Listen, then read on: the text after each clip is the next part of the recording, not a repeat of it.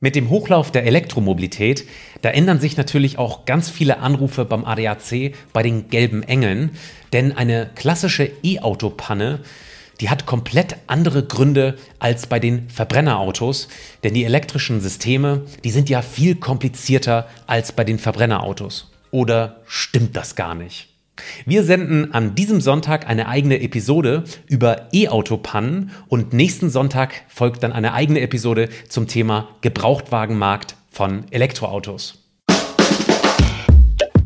Geladen, der Batterie-Podcast mit Daniel Messling und Patrick Rosen. Willkommen zu einer neuen Folge von Geladen, dein Batterie-Podcast für Elektromobilität, Energiewende und Batterieforschung. Liebes Publikum, denken Sie über den Kauf eines neuen E-Fahrzeugs nach oder vielleicht auch eines gebrauchten? Dann abonnieren Sie doch diesen Podcast für die neuesten Infos über Elektroautos und deren Hochvoltbatterien. Wir sitzen heute im virtuellen Studio mit Matthias Vogt und Martin Weiß. Herzlich willkommen. Hallo. Ich stelle Sie ganz kurz vor. Herr Vogt, Sie sind Fachreferent für Elektromobilität beim ADAC und Herr Weiß, Sie sind Leiter Fahrzeugbewertung bei der DAT, Deutsche Automobiltreuhand. Herr Vogt, wir starten mal mit Ihnen. Was ist denn der häufigste Grund für E-Auto-Pannen? Sind das vielleicht elektrische Defekte oder sind das eigentlich im Prinzip klassische Pannen, die man auch bei den Verbrennerfahrzeugen sieht? Ja, im Grunde genommen sind das die vergleichbaren äh, Pannenursachen wie bei den Verbrennern auch, also die Top 1 und Top 2. An Top 1 ist es äh, die typische, die Starterbatterie, also die Botnetzbatterie, macht auch bei Elektroautos zu mehr als der Hälfte ähm, der Fälle die Probleme und ähm, da kann man natürlich relativ leicht Abhilfe schaffen. Und Top 2 sind dann äh, die Reifen, Räderreifen, also auch ein Elektroauto kann natürlich dann mal einen Platten haben. Und erst an dritter Stelle ähm, unterscheiden sich dann die Pannenursachen. Also hier sind kommen dann bei Verbrennerfahrzeugen so die typischen Dinge wie äh, Motorpannen, ähm, Motorstörungen. Und bei Elektrofahrzeugen sind das dann dort äh, andere Themen, die dann aber schon auf einem sehr geringen Level dann tatsächlich äh, vorkommen. Wir haben da als erstes so im Kopf, dass die Software eines äh, doch ähm, elektronikbepackten Fahrzeuges, die E-Autos, dass die Software da irgendwie öfters mal schlapp macht. Sind da die ersten äh, ja, Pannen abzusehen bei E-Autos? Tatsächlich fallen die bisher bei uns kaum ins Gewicht. Also da scheinen, äh, wenn es Elektroprobleme äh, oder so Softwareprobleme sind, äh, das Thema Neustart, wie man es vom Computer oder anderen Geräten kennt, in vielen Fällen doch noch eine Abhilfe zu bringen. Also das ist nicht das, wo dann der ADAC ausrückt. Uns interessiert natürlich besonders die Antriebsbatterie. Wie sieht's denn da aus? Also die Antriebsbatterie tatsächlich taucht bei uns in der Statistik als wirkliche Pannenursache so gut wie gar nicht auf bis dato. Also das äh, kann jetzt natürlich damit zu tun haben, dass die Batterien relativ robust und unauffällig sind. Es kann aber auch sein, dass es die selbst bei Batterieproblemen dann doch meistens noch irgendwie heim oder zu einer Werkstatt schaffen. So ein ganz berühmtes Vorurteil ist ja irgendwie, dass äh, die gelben Engel, also die, die Ersthelfer sozusagen bei einer Panne, da irgendwie auch gar nicht mehr an die Elektrik, an die Software da irgendwie rankommen können.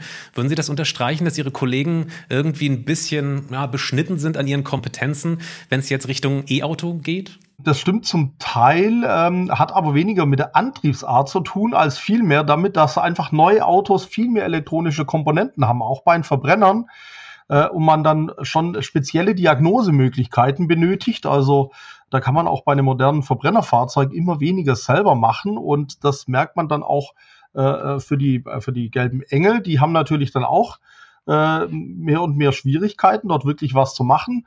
Wir haben natürlich Diagnosegeräte mit an Bord, dann wird mal reingeschaut, sofern diese äh, Diagnosemöglichkeiten, die ja von, von äh, Dritten angeboten werden, die müssen ja möglichst alle Fahrzeuge, alle Marken abdecken ähm, das schon erlauben und können manchmal Fehler finden. Dann kann man den vielleicht auch löschen. Und äh, oft hilft dann schon mal so ein Löschen, ein Resetten, damit äh, da, oder weiter, dass, äh, dass der Kunde oder das Mitglied wieder weiterfahren kann und dann vielleicht wirklich nochmal in die Werkstatt geht, wenn, wenn das Problem äh, vielleicht wiederkommen sollte. Wie gesagt, das ist jetzt gar kein elektrospezifisches Thema, sondern das ist generell mit der zunehmenden Elektronikvernetzung in den Fahrzeugen ein Thema. Und wir müssen natürlich schauen, Rückblickend sind äh, bei den Verbrennern natürlich auch äh, die typische äh, Durchschnittsalter ist neun bis zwölf Jahre, die bei uns da auf der Straße auftreffen und die Elektroautos sind überwiegend noch junge, deswegen ist hier der Anteil der Elektronik natürlich sehr hoch. Schauen wir uns mal die Reparatur ein bisschen genauer an. Herr Weiß, ähm, wie sehen Sie das denn? Ähm, können da irgendwann an einem gewissen Punkt nur noch die Vertragswerkstätten helfen und äh, andere Werkstätten im Prinzip dürfen da gar nicht mehr eingreifen? Die Vertragswerkstätten eines Herstellers oder Importeurs sind natürlich in der Regel die erste Adresse, wenn es um neue Technologien und natürlich auch die Schulung an den neuen Technologien, Hochvoltbatterien ähm, oder der Aufbau daran ist. Ähm, das sind natürlich Investitionen, die oftmals auch durch den Hersteller unterstützt und gefördert werden, natürlich für, für den einzelnen Vertrag oder für die Vertragswerkstatt. Ähm, größere Freiwerkstätten, die stehen da natürlich oftmals nicht nach, aber die sind natürlich, äh, wie es eben auch schon mal erwähnt hat, eher so ein Drittanbieter natürlich und nicht direkt immer im Ökosystem. Die tun sich da schon schwieriger. Und die, die freien Werkstätten, die stehen sozusagen so ein bisschen hinten an nach unserer Erfahrung. Aber die rüsten natürlich auch auf, die müssen natürlich auch aufrüsten, dass sie das natürlich auch handeln können, weil die jungen Fahrzeuge, war ja eben auch schon erwähnt, das sind noch die jungen Fahrzeuge, die sind natürlich eher auch mal in den Vertragswerkstätten, auch beim normalen Service. Das ist ganz klar, die kennen sich aus und später sind es ja eher die freien Werkstätten, die da auch irgendwas tun. Ähm, die müssen natürlich auch ganz klar aufrüsten, damit sie da auch einfach standhalten können und auch in Zukunft entsprechende Defekte da natürlich dann auch ähm, handeln können. Würden Sie denn auch sagen, dass E-Autos generell zuverlässiger sind als Verbrenner? Wie ist da Ihr Kenntnisstand? Gibt es da einfach weniger Reparaturbedarf auf Dauer? Naja, man sagt ja, generell sollten die E-Autos zuverlässiger sein, da weniger mechanische Elemente äh, und damit eher weniger so verschleißanfällig natürlich. Ähm, Herr Vogt hat es aber gerade richtig gesagt, es sind oftmals natürlich auch die Software-Themen oder irgendwelche einfachen Sachen, die auch in normalen Verbrennern schon ja überall verbaut sind. Da sind die E-Autos ja keine Ausnahme. Ähm, und da kann ich eher sagen, aus der persönlichen Erfahrung oder im Umfeld, dass es halt wirklich diese Software-Themen oftmals sind, irgendwelche Systemabstürze, irgendwas funktioniert nicht. Das lässt sich dann aber auch relativ schnell vielleicht ähm, auch wieder handhaben oder aber auch einfach so eine so eine Ladeklappe, die lässt sich nicht öffnen, ist mir auch schon passiert. Oder das Fahrzeug lässt man kann man nicht vom Ladekabel ziehen, die Kommunikation mit der Ladesäule funktioniert irgendwie nicht richtig und dann steht man da und kommt nicht fort und dann hilft manchmal auch irgendwie nur ja ein Systemneustart an Ladesäule und am Auto. Also das sind die Erfahrungen, äh, die ich schon selber gemacht habe. Liebes Publikum, wenn Sie die ersten E-Auto-Pannen hatten, dann schreiben Sie es uns gerne mal in die Kommentare. Wir sind super gespannt, ob sich das grundsätzlich mit diesen ersten Statistiken deckt oder ob es tatsächlich so ganz kleine Dinge waren, wie äh, zum Beispiel die Klappe von einem Tankdeckel oder so nicht aufbekommen. Wäre super spannend, das zu erfahren. Herr Vogt, was sagen Ihnen denn die ADAC-Statistiken zu dem Thema? Wir, wir, haben jetzt dieses Jahr zum ersten Mal diesen äh, Vergleich ziehen können. Ähm, äh, zwischen E-Auto und Verbrenner. Wir nehmen dort bei uns immer die sogenannte PAN-Kennziffer. Das bedeutet PAN pro 1000 Fahrzeuge, die zugelassen wurden. Und dort sehen wir, äh, wir haben da natürlich einen Vergleichszeitraum rausgegriffen. Das war das Erstzulassungsjahr 2020. Sonst würden wir Äpfel mit Birnen, also alte mit neueren Fahrzeugen vergleichen. Und 2020 waren tatsächlich bei den EA-Fahrzeugen die PAN-Kennziffer 4,9 und bei den Verbrennern 6,9. Äh, also in Zahlen sieht man das schon auch und wenn man dann in die Details reinguckt, ich habe es vorhin schon äh, gesagt, unterscheiden die sich in manchen Kategorien. Äh, in einigen sind sie gleich. Also Starterbatteriereifen ist es jetzt nicht so extrem signifikant, aber Thema Motormanagement ist der Verbrenner deutlich auffälliger. Hingegen, ähm, ja, so Bordnetzthemen sind marginal beim Elektroauto eher das, was noch äh, an Top 3 ist. Herr Vogt, ein ganz gängiges Vorurteil von Leuten, die noch kein E-Auto fahren, ist ja, dass irgendwann der Akku aus Versehen mal alle geht, vielleicht noch auf der Autobahn, weil man irgendwie im Stau steht oder so. Wie muss ich mir das eigentlich vorstellen, wenn ich jetzt mal tatsächlich den ADAC anrufe, hey, ich habe keine Batteriekapazität mehr, mein Akku ist alle, haben dann Ihre Kollegen da in den äh, Fahrzeugen irgendwie so kleine Generatoren dabei, um mein Fahrzeug wieder zumindest ein bisschen aufzuladen, dass ich zum nächsten, äh, zur nächsten Ladesäule hinkomme? Oder wie machen Sie das? Also tatsächlich ist das jetzt ähm, ein ganz, ganz spannendes Thema, was wir häufig gefragt werden. Äh, Stand heute ist das sehr, sehr selten. Deswegen lohnt es sich gar nicht, unsere 1000, ich glaube 1600 äh, Fahrzeuge alle mit so einem Gerätchen auszustatten. Ob das dann ein Stromgenerator ist, der dann auf Kraftstoff laufen würde, das wollen wir natürlich nicht. Wir haben aber tatsächlich jetzt einen Pilotversuch gestartet, wo wir so eine Powerbank mit zwei Kilowattstunden dabei haben. Das ist erstmal nicht viel, aber es reicht zumindest, dann äh, denen weiterzuhelfen, die jetzt wenige hundert Meter oder zwei, drei Kilometer vor der Ladesäule liegen geblieben sind oder auch ganz kurioser Fall gab es dann schon mal an dem Flughafen, da ist ein Auto nach dem Urlaub ziemlich leer gewesen, fährt los und die Batterie ist alle in der Abfahrt und blockiert tausende Autos, die gerne raus wollen. Für solche Fälle ist natürlich so ein kleiner Akku ganz gut. Das ist ein Pilotprojekt, was gerade momentan im Bereich München und Frankfurt läuft. Und abhängig dessen wird man dann schauen, will man sukzessive immer mehr Autos, vielleicht vorwiegend Ballungsräume ausstatten. Auf der anderen Seite müssen wir natürlich sagen, die Ladeinfrastruktur wird dichter, die Prognosen werden besser, die Akkus größer, die Fälle sind auch gar nicht so häufig, dass wirklich dieses notwendig ist. Und wir haben, vielleicht geht es auch die Frage noch weiter, natürlich andere Herausforderungen bei der Wahl eines geeigneten Pannenhilfsfahrzeugs. Und da ist das Thema Zuladung gar nicht so irrelevant. Wie ist das äh, mit den gelben Engeln? Sind da Teile von dieser Flotte schon elektrifiziert, haben wir uns in der Vorbereitung gefragt? Ja, in der Tat bisher noch nicht wirklich, weil das ist genau das Ding. Ähm, so ein Pannenhilfsfahrzeug hat extremst hohe Anforderungen, die es erfüllen muss. Und es muss tagtäglich rund um die Uhr natürlich auch zuverlässig zur Verfügung stehen. Und ähm, dabei muss es auch bezahlbar sein für in der Anschaffung und Umrüstung. Also muss ein gesunder Mix sein aus Platzangebot, Zuladung, Kosten für das Fahrzeug und ähm, da haben wir bisher, also jetzt ist gerade im letzten Jahr diese Beschaffung der nächsten Generation ähm, durchgelaufen. Da war sehr viel äh, Anstrengung drauf. Da konnte sich noch kein Elektrofahrzeug wirklich unter diesen Voraussetzungen qualifizieren. Wir gehen aber davon aus, wenn wir ein paar Jahre weiter sind, dass es dann auch entsprechendes Elektroangebot gibt.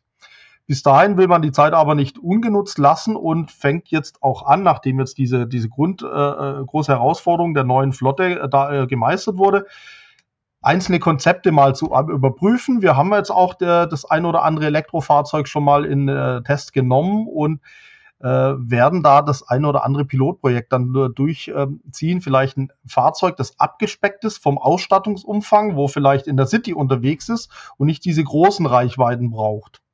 Oder aber vielleicht ein Fahrzeug, was auch mal Strom aus der eigenen Steckdose wieder an andere spenden kann. Dann sparen wir uns diese Powerbanks, die ja dann auch gleich mal 25 Kilo wiegen und eigentlich die Zuladung dann äh, enorm belasten würden.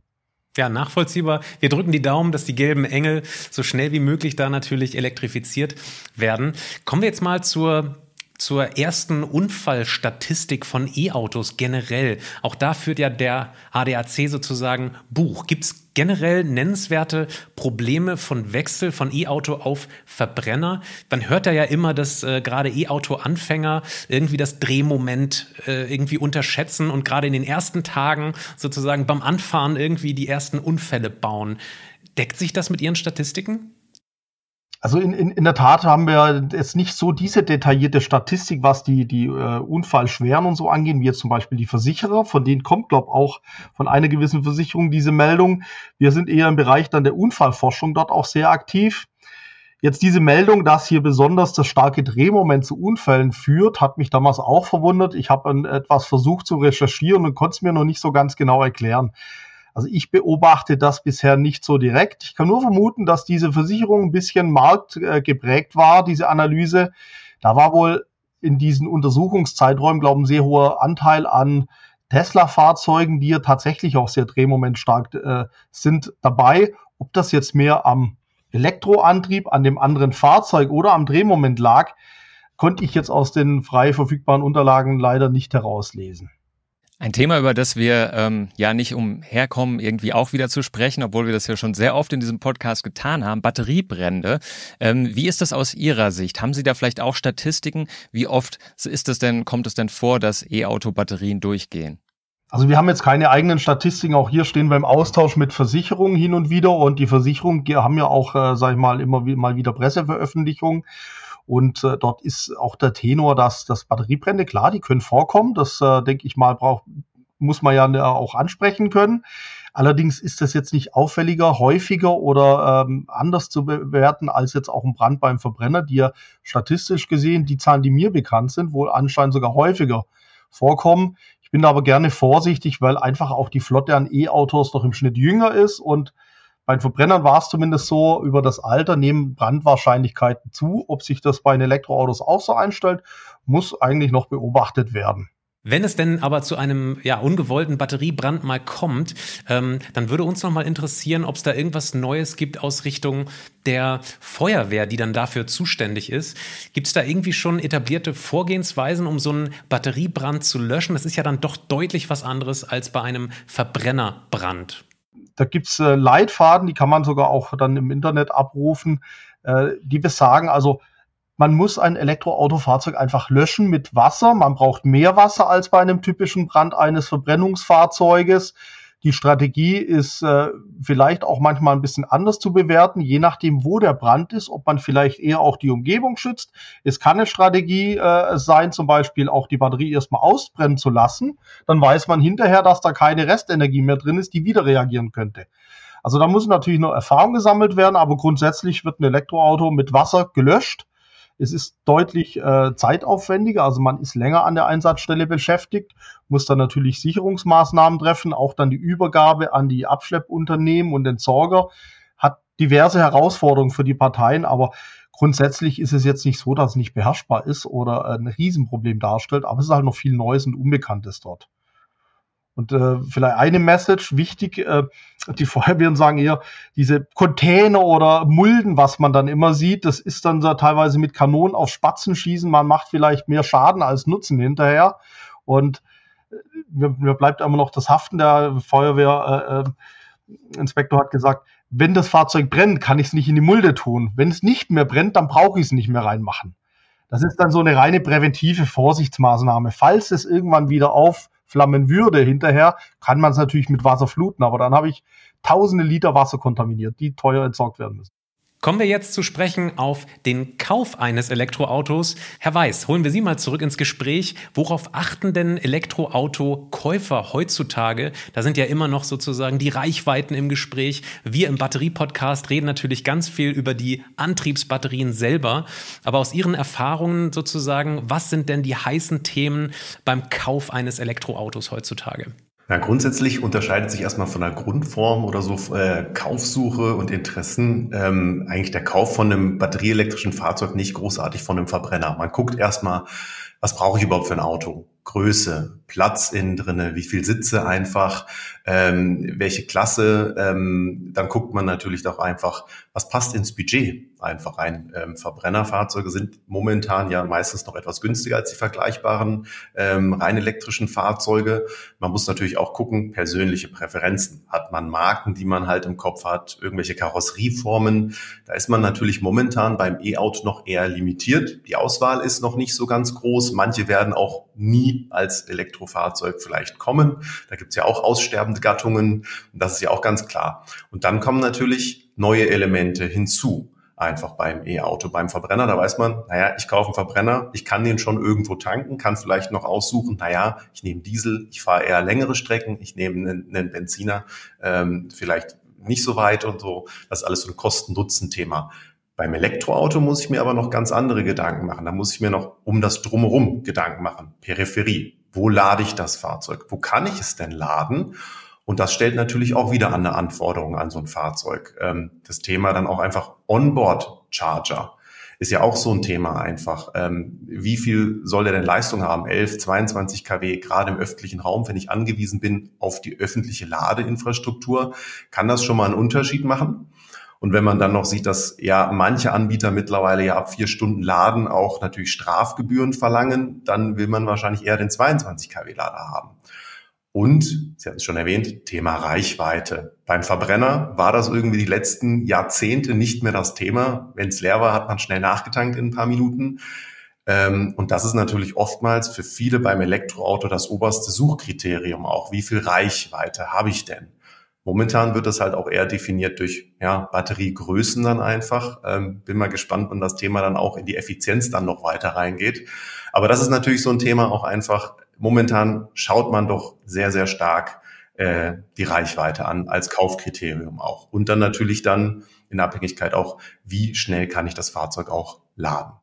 Ja, Herr Weiß, ich glaube, ähm, man kann schon sagen, wir sind mittlerweile in einer Art Massenmarkt für E-Autos angekommen in Deutschland. Ähm, das war natürlich vor ein paar Jahren noch ganz anders. Da haben die Leute aus wahrscheinlich äh, ja, Nachhaltigkeitsgründen oder vielleicht auch ähm, Technikinteresse so ein E-Auto gekauft. Was beobachten Sie denn heute bei so insgesamt den Käufern? Sind das ähnliche Dinge, irgendwie Argumente, die auch für den Kauf eines E-Autos dann sprechen, also Nachhaltigkeit oder vielleicht auch durch Prämien Geld sparen? Oder wie sieht das heute aus? Im Rahmen des DRT-Reports, den wir einmal im Jahr veröffentlichen, haben wir genau auch die E-Auto-Käufer gefragt, warum sie sich für ein E-Auto entschieden haben und warum gegen einen Verbrenner. Und äh, die haben sich gegen einen Verbrenner ähm, entschieden. Also das ist die aktuellste Umfrage halt, ähm, die uns vorliegt, dass sie sagen, naja, großer Teil über die Hälfte hat gesagt Umweltgedanke, deswegen zum E-Auto. Aber auch ein großer Teil, fast die Hälfte der Nutzer, wegen den Förderprämien, die sie einfach genutzt haben.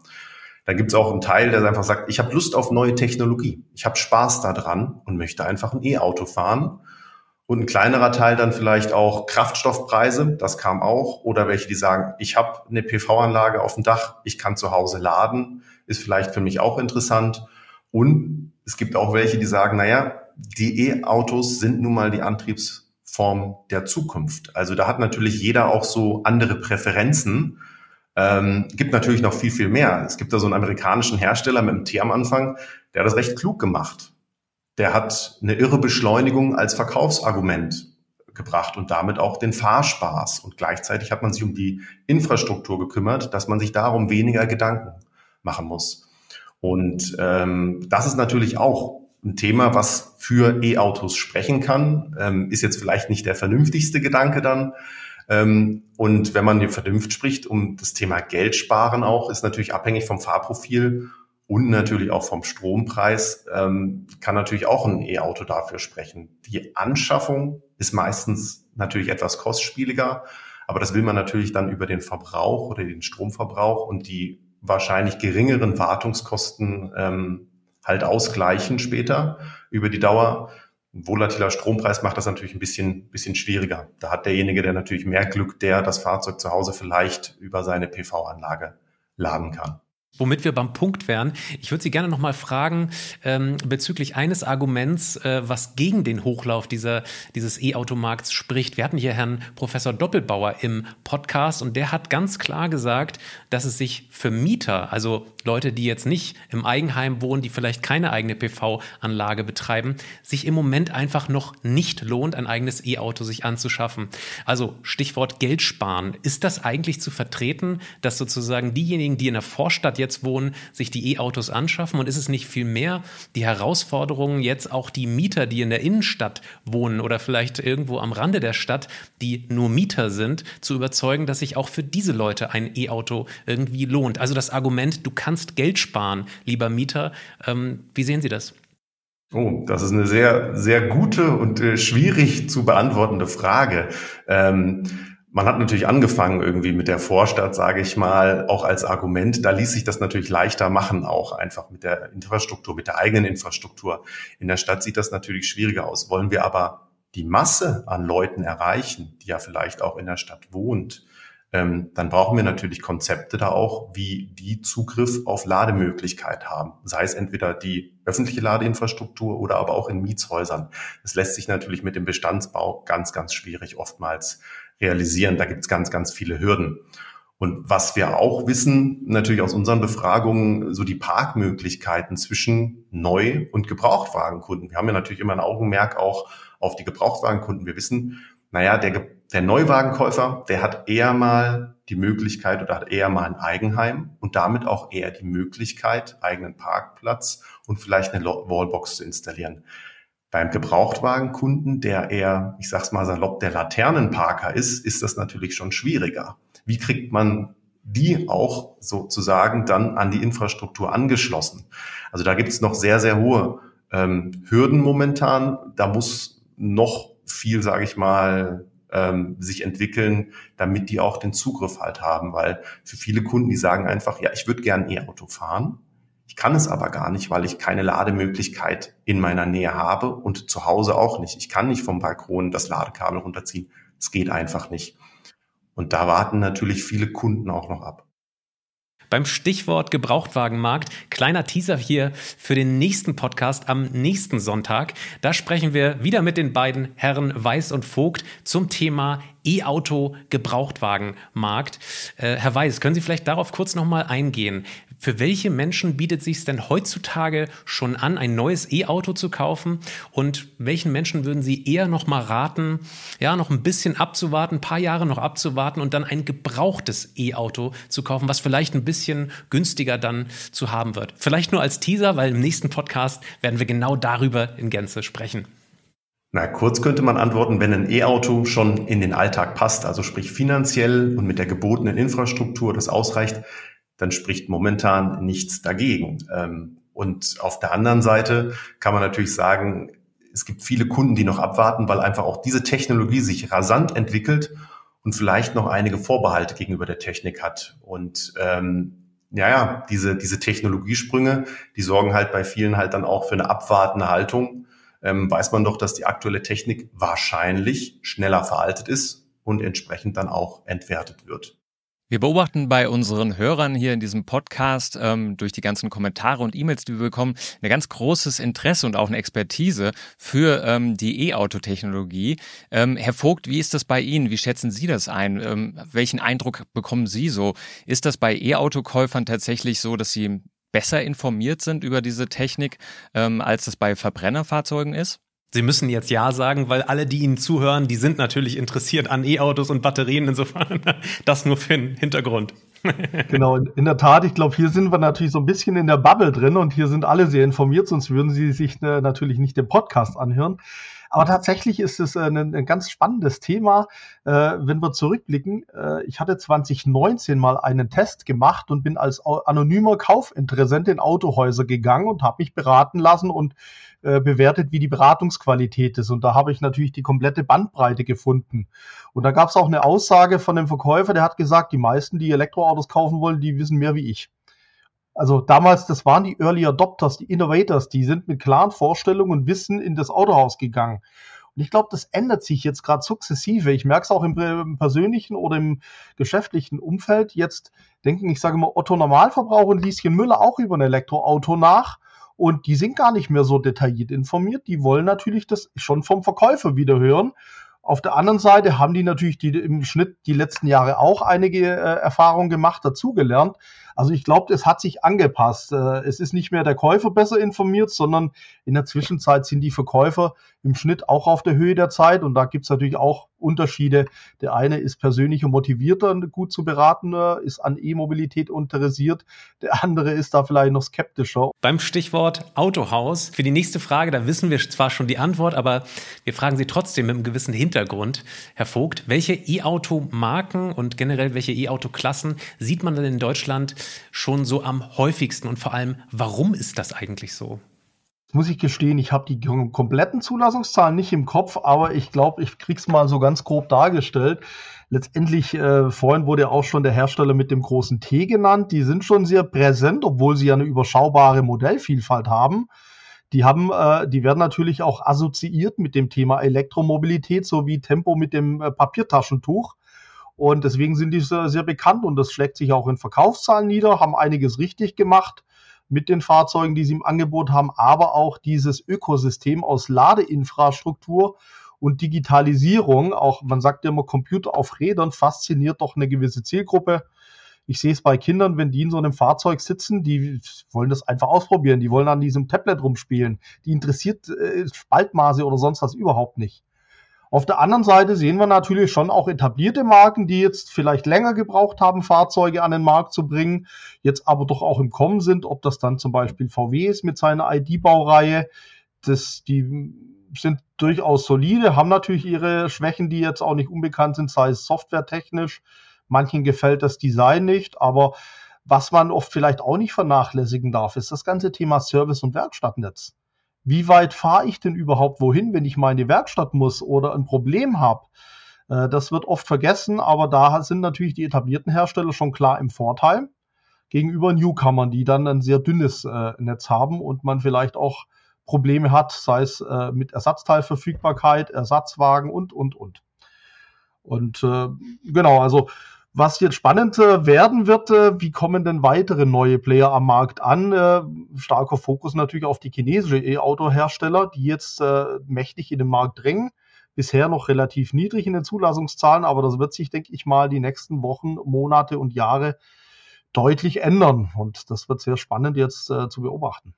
Ja, das werden wir natürlich auch weiter verfolgen. Ähm, hier war tatsächlich früher im Podcast, aber auch grundsätzlich, glaube ich, so in der Debatte um E-Autos das Thema Reichweite immer ein ganz großes.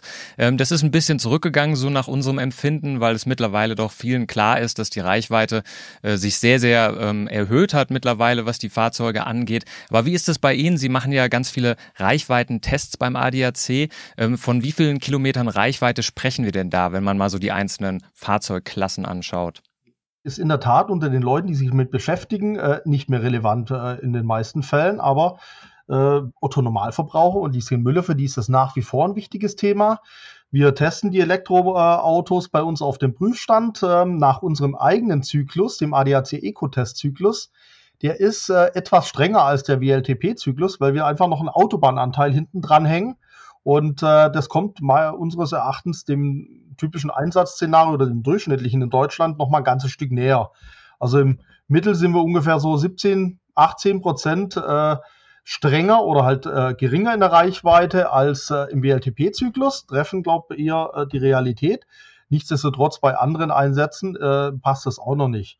Und die Ergebnisse, wir haben da auch eine Übersichtsliste, ähm, wo immer wieder die neuen Tests eingepflegt werden. Der Spitzenreiter liegt bei knapp über 600 Kilometer im äh, Eco-Test. Das sind schon fast 700 Kilometer nach WLTP, wenn man das so anschaut. Ähm, und ja, so ein Mittelwert liegt irgendwo bei 350 Kilometer, was die meisten Autos dann schaffen. Aber vorhin wurde es auch schon angesprochen, das hängt natürlich von zwei wesentlichen Faktoren dann ab. Das eine ist die Batteriegröße, wie viel Energieinhalt kann ich nutzen.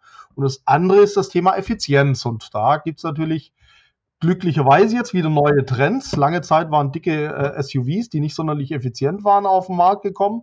Jetzt sehen wir aber auch wieder manche Fahrzeuge, die doch sehr viel Wert auf Effizienz legen.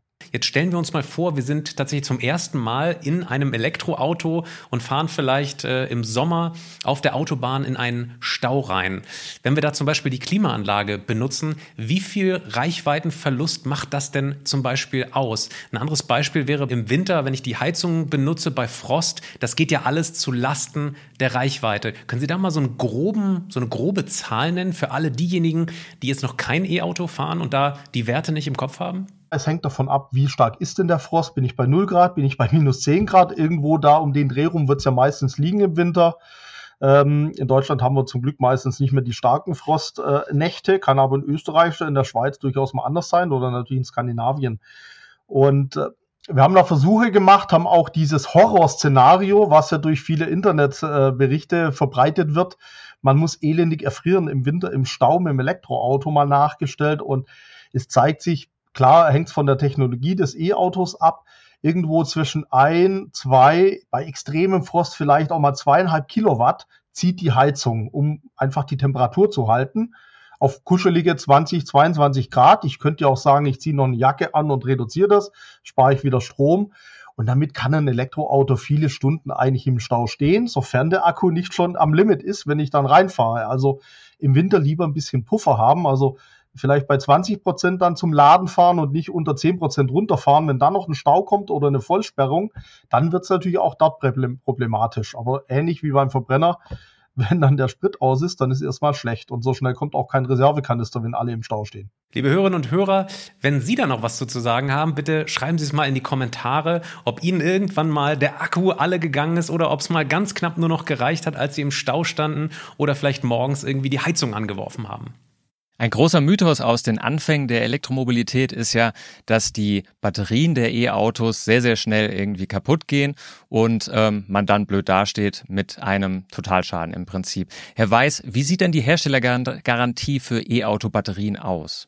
Also, um erstmal das Thema Vertrauen beim Kunden zu schaffen, hat man sich darauf geeinigt, also es gibt einen Branchenstandard, der ist so zwischen acht und zehn Jahren für eine Traktionsbatterie ähm, und die ähm, Kilometerzahl dann 150 bis, sage ich mal, 200.000 Kilometer. Es gibt auch erste, die das nach oben natürlich öffnen, weil sie einfach sagen, wir begrenzen das auf acht bis zehn Jahre einfach, um da auch einfach das Vertrauen beim Kunden zu schaffen. Ähm, und jeder weiß oder wir haben die Erfahrung gemacht, so ein E-Auto verhält sich eigentlich nicht wie der Akku eines Handys und nach zwei Jahren kann man den eigentlich schon so gut wie austauschen, weil einfach der Zustand vom Akku so schlecht geworden ist. Jetzt äh, fragen wir uns natürlich trotzdem, wie häufig diese Herstellergarantien eigentlich wirklich in Anspruch genommen werden. Ich persönlich kenne niemanden. Alle, die, die ich gefragt habe, kennen auch keine. Und online haben wir tatsächlich auch keine Informationen gefunden. Wir vermuten, es hat einen guten Grund. Wir haben so den Eindruck, das kommt relativ selten vor, oder? Also genaue Zahlen liegen uns da auch nicht vor. Ähm, es gibt vielleicht mal Einzelfälle, wo das äh, passiert, was man so mitbekommt. Große Zahlen sind uns jetzt auch nicht bekannt. Ähm, Wahrscheinlich gibt es die noch nicht. Und wenn es die gibt, dann wird es erstmal im Kleinen gehalten, um natürlich auch zu schauen, was es da genau passiert. Möchte ich vielleicht gerade auch ergänzen. Also mir geht's auch so, ich sehe zwar, wenn ich in dem einen oder anderen Forum oder Gruppe unterwegs bin, immer mal wieder einzelne Fälle. Das kommt durchaus mal vor oder habe ich auch schon Zuschriften gehabt. Es ist jetzt aber kein dramatischer Schwerpunkt. Letztendlich genau dafür sind ja Garantien da. Und solche Fälle gibt's auch oder gab es auch in der Vergangenheit bei den Verbrennungsmotoren. Da ist auch mal ein Motor mit 50.000 Kilometern, hat einen Motorschaden gehabt äh, oder bei 100.000 und dann muss man sogar selber zahlen, weil keine solch großzügigen Garantien sind. Also man muss das dann auch realistisch einordnen. Natürlich kann bei einer Batterie auch was defekt sein. Es ist jetzt aber kein systematisches Problem. Aber nehmen wir mal an, wir haben so einen Garantiefall ähm, und wie, wie ist das, haben wir uns gefragt, wird denn wirklich die Antriebsbatterie ausgetauscht oder also lohnt sich das überhaupt, äh, Herr Weiß, oder wird dann einfach äh, dem Kunden ein neues Auto hingestellt? Ja, wenn man jedem Kunden immer gleich ein neues Auto hinstellt, wenn die Traktionsbatterie den Geist aufgibt, das wäre vielleicht nicht sehr nachhaltig. Also das gibt vielleicht da auch Einzelfälle. Äh, kann ja auch sein, ähm, wo man einfach sagt, na ja, wir wollen das ganze Fahrzeug vielleicht nochmal untersuchen. Habe ich auch schon gehört, dass der Hersteller es zurücknimmt und dann Ersatz bietet. Aber in der Regel wird schon die Batterie an sich getauscht oder aber auch, sofern es möglich ist, einzelne Module, um wieder halt die Leistungsfähigkeit der Batterie halt herzustellen. Ich denke, es wird äh, spannend werden. Also momentan sind ja die Fahrzeuge überwiegend noch in der Garantie. Da entscheidet natürlich der Hersteller, wie er damit umgeht, ob er die Batterie tauscht oder eine Reparatur sinnvoller ist. Ähm, wir sehen jetzt aber zunehmend Fahrzeuge, die dann die acht Jahre oder 160.000 Kilometer überschreiten und hier äh, beobachten wir dann schon ganz genau, wie da weiter verfahren wird, welche Kosten auf die Kunden zugehen. Wir plädieren hier sehr stark, dass die Hersteller aufklären über ihre Reparaturmöglichkeiten und äh, auch bei neuen Batterietechnologien, Stichwort Cell-to-Pack oder sonst was, sollte dieses Thema mitgedacht werden. Und wenn die alle in Kunststoff vergossen werden, die Zellen, frage ich mich schon, was passiert bei einem Zelldefekt? Muss dann die Batterie komplett weggeworfen werden? Ähm, aus Nachhaltigkeitsgründen äh, völlig, völlig daneben oder gibt es da noch Reparaturlösungen? Also da muss man genau hinschauen. Jetzt noch ein kleiner Teaser für die nächste Podcast-Episode. Wir haben eben gerade über die Herstellergarantie gesprochen. Die endet natürlich dann nach acht Jahren. Im nächsten Podcast geht es hier um Gebrauchtwagen, um Elektro-Gebrauchtwagen. Sagen Sie doch mal ganz kurz, wann glauben Sie denn, wird sich der Gebrauchtwagenmarkt für Elektroautos denn so perspektivisch ver verstärkt in Deutschland etablieren? Haben Sie da eine grobe Einschätzung? Ja, man weiß grundsätzlich, der Gebrauchtwagenmarkt folgt dem Neuwagenmarkt immer mit etwas Verzögerung. Ähm, gerade wenn es auch Neuerungen gibt. Und ähm, die ersten Gebrauchten, kann man sagen, sind so die klassischen Vorführer oder so aus dem Handel, die gibt es schon nach einem Jahr. Aber ein Großteil der Fahrzeuge ist natürlich ja nach dem ersten Zyklus oftmals halt auch im Leasing, sagen wir drei bis vier Jahre. Und diese Fahrzeuge kommen dann auf den Gebrauchtwagenmarkt. Und wenn man jetzt weiß, Hochlauf der E-Mobilität durch Plug-in-Hybride und vollelektrische Fahrzeuge, das hat ab 2020 äh, stark zugenommen, auch durch die Förderung. Ja, und diese Fahrzeuge kommen halt jetzt allmählich auf den Gebrauchtwagenmarkt. Die Menge ist noch überschaubar, aber das geht jetzt schon so richtig los und wird natürlich dann weiter steigen. Wenn Sie darüber mehr wissen wollen, dann schalten Sie doch unsere nächste Folge nächsten Sonntag ein. Da sprechen wir erneut mit Herrn Weiß und Herrn Vogt über den Gebrauchtwagenmarkt. So, ähm, herzlichen Dank aber schon mal für diese Expertise und für Ihre Einschätzung, Herr Weiß, Herr Vogt. Liebes Publikum, ich kann mir vorstellen, dass einige von Ihnen auch mit dem Kauf von E-Autos oder auch vielleicht sogar mit Pannen schon Erfahrung gesammelt haben. Dann schreiben Sie uns das auch in die Kommentare. Ansonsten Fragen wie immer an patrick.rosen.kit.edu oder daniel.messling.kit.edu edu. Machen Sie es gut, bis zur nächsten Folge. Tschüss. Geladen. Der Batterie-Podcast mit Daniel Messling und Patrick Rosen. Dieser Podcast wird produziert vom Helmholtz Institut Ulm dem Exzellenzcluster Polis und Celeste, dem Center for Electrochemical Energy Storage Ulm und Karlsruhe, einer Forschungsplattform des Karlsruher Instituts für Technologie und der Universität Ulm. Außerdem unterstützen diesen Podcast das Zentrum für Sonnenenergie und Wasserstoffforschung Baden-Württemberg und das Deutsche Zentrum für Luft- und Raumfahrt.